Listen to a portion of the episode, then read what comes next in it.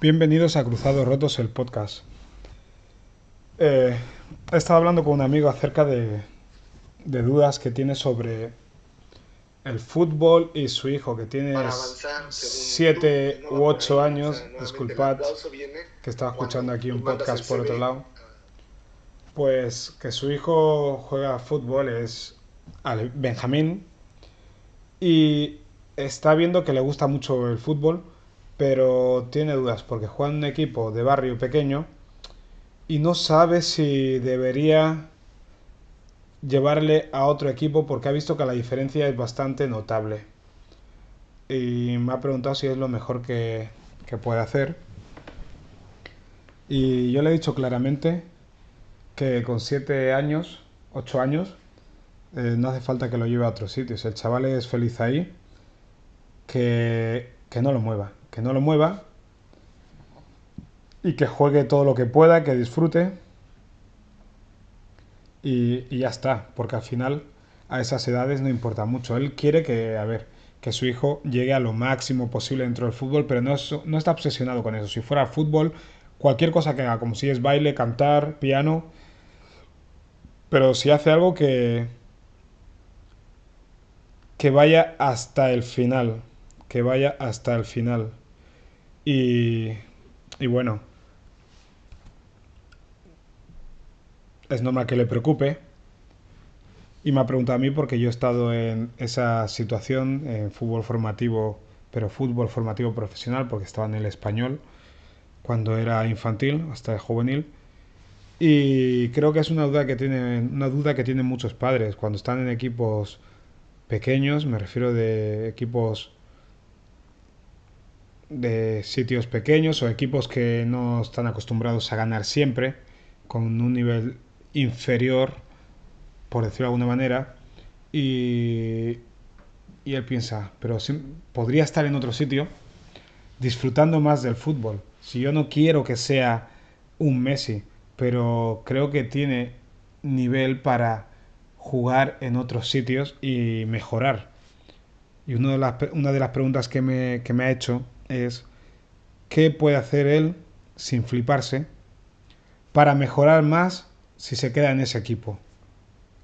Y yo le he dicho claramente, si tú no tienes problema de ir con él al parque, que es lo que haces habitualmente, ir a un parque donde jueguen otros niños y que jueguen mientras tú estás con el móvil leyendo un libro o haciendo lo que te dé la gana. Que juegue con los chavales, además del entrenamiento, es la mejor fórmula para que él mejore y se conozca a sí mismo. A ver, ahora una llamada. Dios santo, María José. ¿Quién me llama? Disculpen, disculpen. Un segundo. Hey, dime. haces? Nada, grabando un podcast. Ah, vale. No, no, pero es igual. No, no, que, no, sí, sí, porque estoy grabando el podcast en la grabadora. Y nada, dime.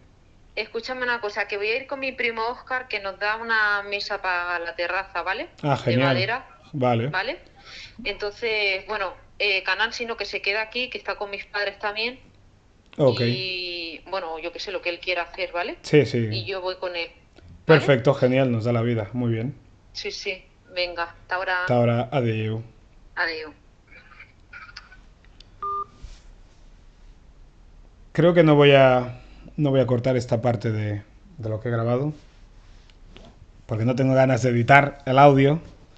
Y nada, bueno, a lo mejor sí lo hago. No, no lo hago. Era mi mujer que su primo nos da una mesa para la terraza, que tenemos una que hizo ella, que está bastante bien, pero creo que será mejor la otra. Y lo que me decía, le dije a mi amigo, volviendo a lo que estábamos, que vaya al parque con su hijo y que juegue con los demás chavales. Da igual si tienen un año, dos años, más que él, tres años, cuatro o menos años que él. Que juegue.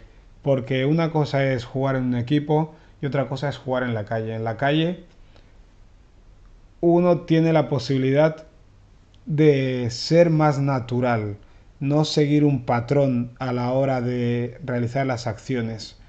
Puede ser más libre, tener más fantasía, más imaginación y atreverse sin la trascendencia de, de fallar una jugada. De hecho, él me comentó, mi amigo, que él jugó de lateral derecho durante cinco años, cuando era de infantil hasta juvenil, y lo odiaba.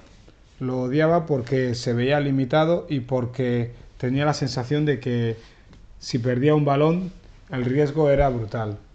Eh, en sus últimos años jugando, que fue en juveniles, eh, un entrenador se lo llevó con él y le puso en el centro del campo, de interior.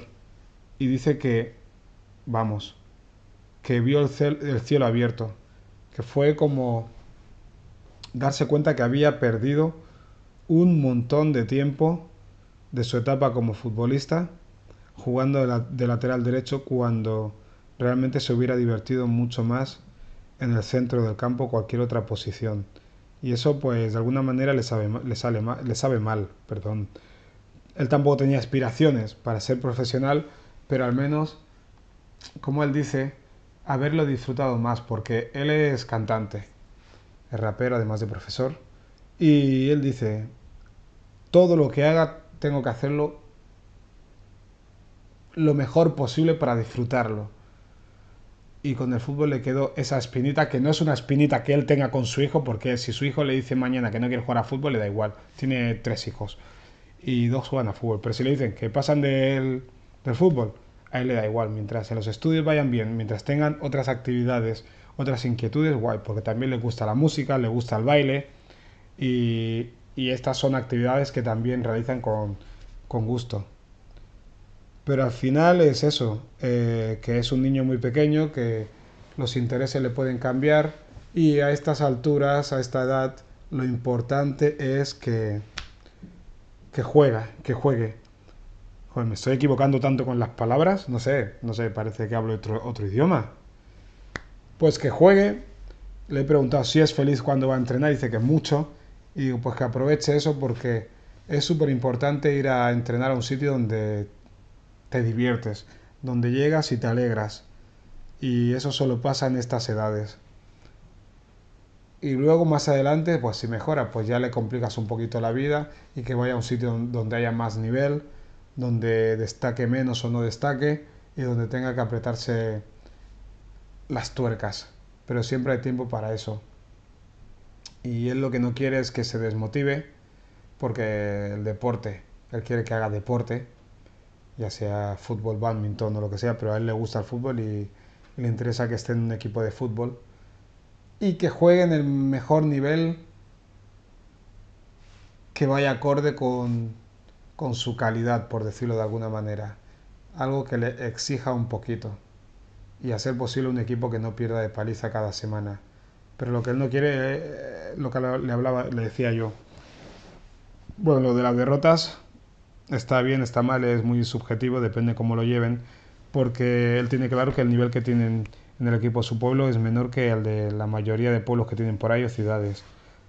Y le he dicho, fijaros siempre en una cosa, en si son y si tienen el mismo nivel que cuando empezaron la temporada que hace un año. Entonces la, la lucha de estos niños, el objetivo de estos chavales es jugar mejor que en el pasado. Y si consiguen eso, los resultados son secundarios. Y él me ha reconocido que sí, que juegan mucho mejor eh, ahora que antes. Que me pone un ejemplo de unos chicos a los que se, un equipo a los que se enfrentaron hace un año o dos, que perdieron 6 a 0 o 6 a 1, y hace unos meses jugaron y perdieron 6 a 5 y perdiendo en el último minuto. Y le dije, ahí está la clave, ahí está la mejora, en estas pequeñas cosas, pero no os olvidéis de, de recalcárselo a los jugadores. No digo que agobiarles, pero porque muchas veces los chavales cuando pierden lloran y lloran y lloran, hay que decirles, hey, que la última vez perdisteis de X goles, que habéis metido 5 goles, que el partido está igualado, que os habéis divertido aunque hayáis perdido, porque yo os he visto durante... ¿Vale? Hay que sacar las partes positivas porque no todo es negativo. Y menos en el fútbol formativo, no todo es negativo, aunque muchos padres se empeñen en, proyectar en sus hijos un futuro maravilloso sin olvidarse, bueno, olvidándose que el presente es lo más importante. nada, quería compartir con vosotros esto porque creo que en algún momento yo también me tendré que enfrentar a este tipo de cuestiones porque soy padre de un niño de 7 años al que también le gusta el fútbol, pero mi intención es que si quiere jugar que federado que sea a partir de los 9 o 10 años. Antes no lo veo necesario. De hecho, eh, que juegue a fútbol me gusta. No, no es que me vuelva loco, la verdad no soy yo el que le ha forzado que juegue a fútbol. Pero le acompaño y le llevo al parque para que juegue con otros niños, aunque sean más grandes algunos, otros más pequeños, como he dicho antes. Y me viene diciendo, es que los grandes hacen falta. Digo, mentira.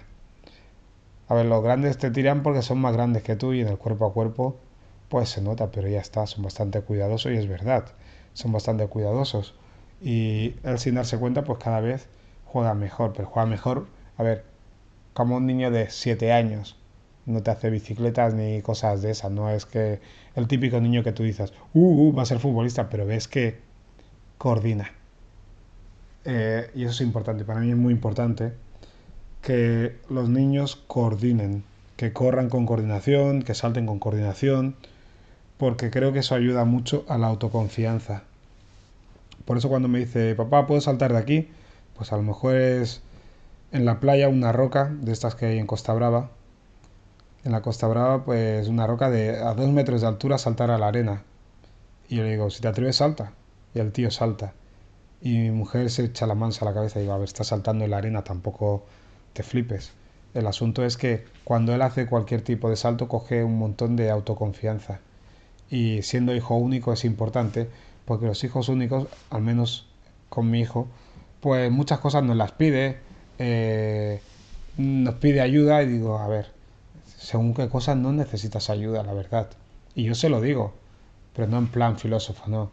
Papá, eh, ayúdame con esto. y yo le digo, así literalmente para hacer eso no necesitas ayuda. Para coger eso no necesitas ayuda. Para llegar hasta ahí no necesitas ayuda. Yo sé, o yo creo que sé cuándo necesita ayuda, pero cuando me dice, papá, ¿me limpia las gafas? ¿Me puedes limpiar las gafas, por favor? Aunque me lo diga educadamente, digo, Canán, eh, límpiatelas tú. Se ve como las limpio yo. Yo cojo la camiseta que lleve puesta, hago en las gafas y le paso. Digo, esto lo puedes hacer tú, porque si tú estás en clase y tienes las gafas sucias, no voy a llegar yo, ni mamá, ni, eh, ni mamá, ni yo, a limpiarte las gafas. Estas cositas las puedes hacer tú. Y, y creo que es fundamental que las, los mínimos lo hagan. Luego cuando una cosa se complica le vamos a ayudar, está claro. Pero no cualquier cosa. Y bueno, ahí os dejo este capítulo. Ha sido un poco para padres, pero creo que es útil y necesario. Y nos vemos aquí en Cruzados Rotos, el podcast.